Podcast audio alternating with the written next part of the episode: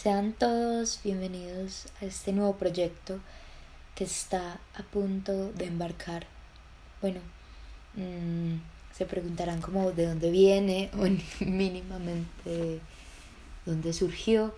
Y bueno, la verdad es que este proyecto nace de todo un reto que me ponen acerca de contar una historia que me haya marcado pues como en mi vida scout o de algún referente scout.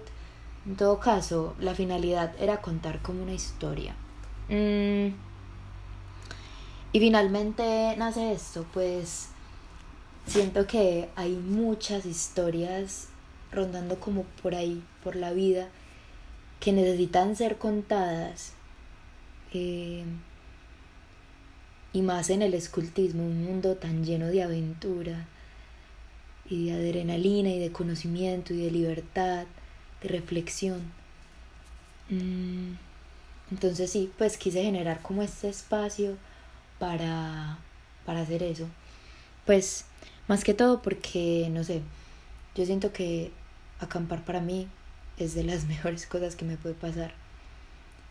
Eh, y siempre llega como ese momento favorito del campamento y es cuando tenemos esa fogata y todos nos podemos reunir a escuchar un montón de historias o de canciones, un montón de asuntos y charlas que nacen de esa vida en el escultismo o de los lugares que llegamos a frecuentar. Entonces, para mí es sumamente importante pues como crear esto, ya que frente a los momentos de pandemia que está viviendo el mundo, no podemos como tener eso físicamente. Mm, pero el escultismo es algo que independiente del lugar que uno esté, se vive, se vive todos los días y está dentro de nosotros. Eh, pero hay cosas que, como la vida al aire libre, no podemos desarrollar plenamente en ese momento. Entonces, eso es todo, pues como este espacio para crear esa fogatica desde sus casas y se entretengan y escuchen.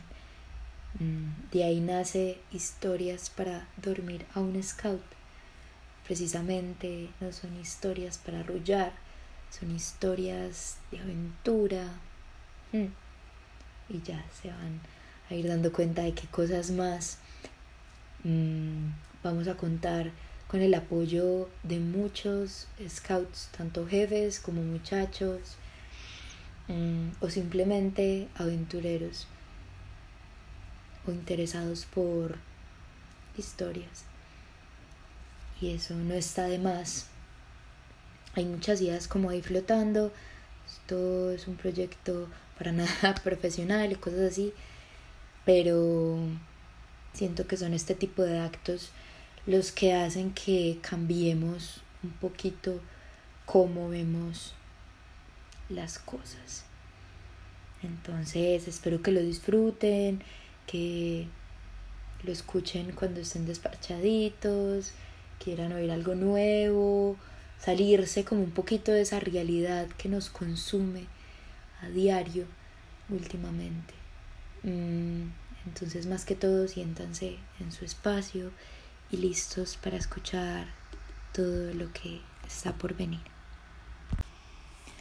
Entonces, para inaugurar nuestro lindo proyecto, em, voy a estar hablando un poco de lo que es Campo Escuela, mm, ya que es un lugar lleno de historias y de gran importancia para los scouts de Antioquia. Entonces, pues qué mejor manera de empezar que contar un poco de campo escuela. Mm, bueno, a unos cuantos minutos de Medellín está uno de los lugares más emblemáticos del movimiento scout. Allí corren voz a voz historias que mezclan mito y realidad. Santa Elena es tierra de frío y flores. Hay azul, verde, un poco de rojo, gris, mucho gris y campesinos que cultivan idiosincrasia.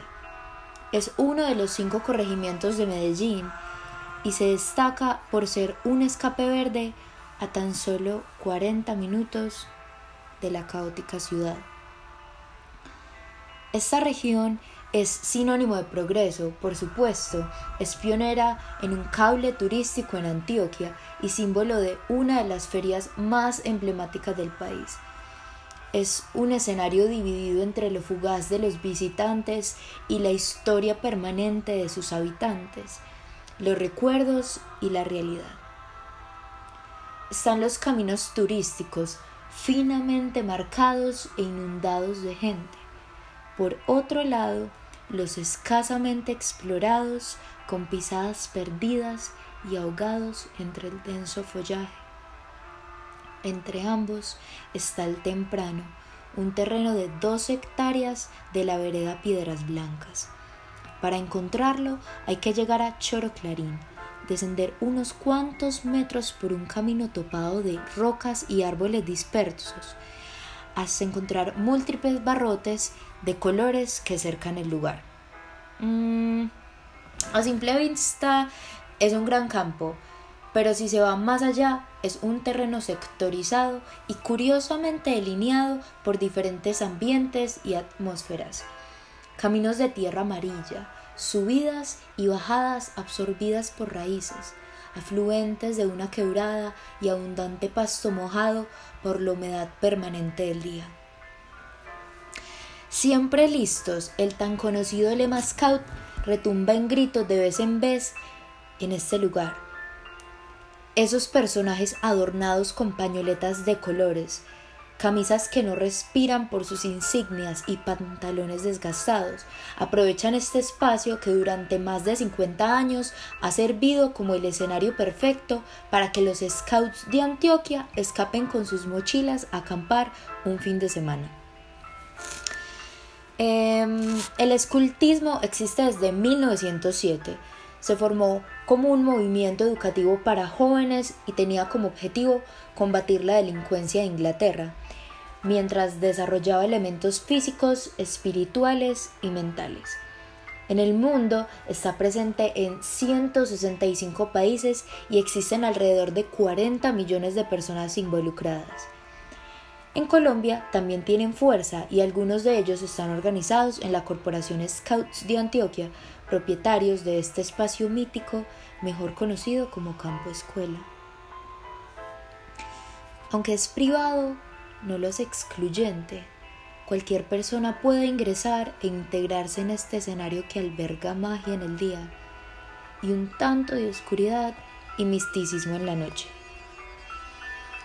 Los años de este lugar vienen cargados de historias. Algunas invocan el pasado, convocan las penas y hablan de muerte, violenta y natural, femenina y cruel, anunciada y olvidada. Está al acecho, dispuesta a esconderse en el bosque o a ser visible en la ruta de cualquier viajero. Y ahí solía estar don Darío, dispuesto a construir un sinfín de mundos posibles, estar siempre listo a encantar a la muerte. Él logró descubrir a través de los años cómo interpretarla. Mm, bueno, quisiera hablar un poco de quién fue don Darío. Darío Sánchez fue el mayordomo del Campo Escuela Nacional Scout El Temprano estuvo velando por el cuidado del lugar desde 1992 hasta 2004, cuando murió a los 61 años. Él, junto con su esposa María Cecilia, habitaba las dos hectáreas de campo escuela. Día y noche acostumbraban tener la compañía de numerosos grupos de personas que durante los fines de semana que con sus carpas, fogatas y actividades le daban y aún le dan pues como este calor al lugar. Al finalizar, todo es un poco más frío, un poco más oscuro y un poco más silencioso.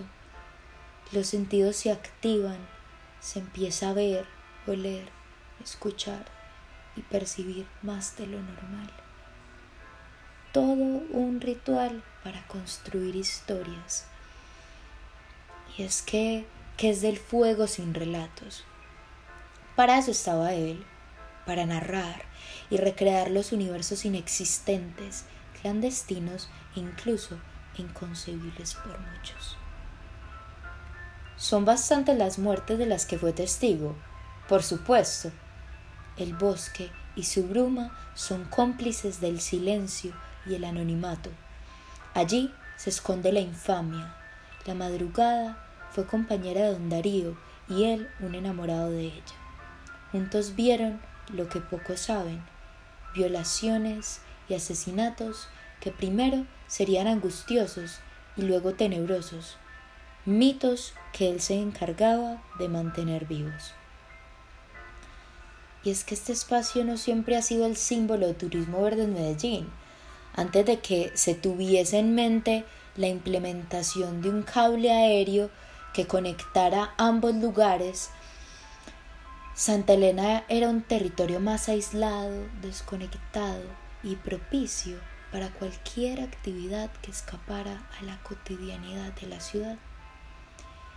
Esas eran las anécdotas de Don Darío y las intranquilas almas, el recurso para las historias que contó a los campistas que con ellas animaban el espíritu de las noches. Eh, bueno, quiero dar un especial agradecimiento a Luisa María Castaño Hernández, mm, una jefa del grupo sexto, que nos brinda toda esta historia de, de campo escuela para que tengan un conocimiento más breve de, del territorio que vamos a estar tocando en nuestros próximos capítulos. Gracias.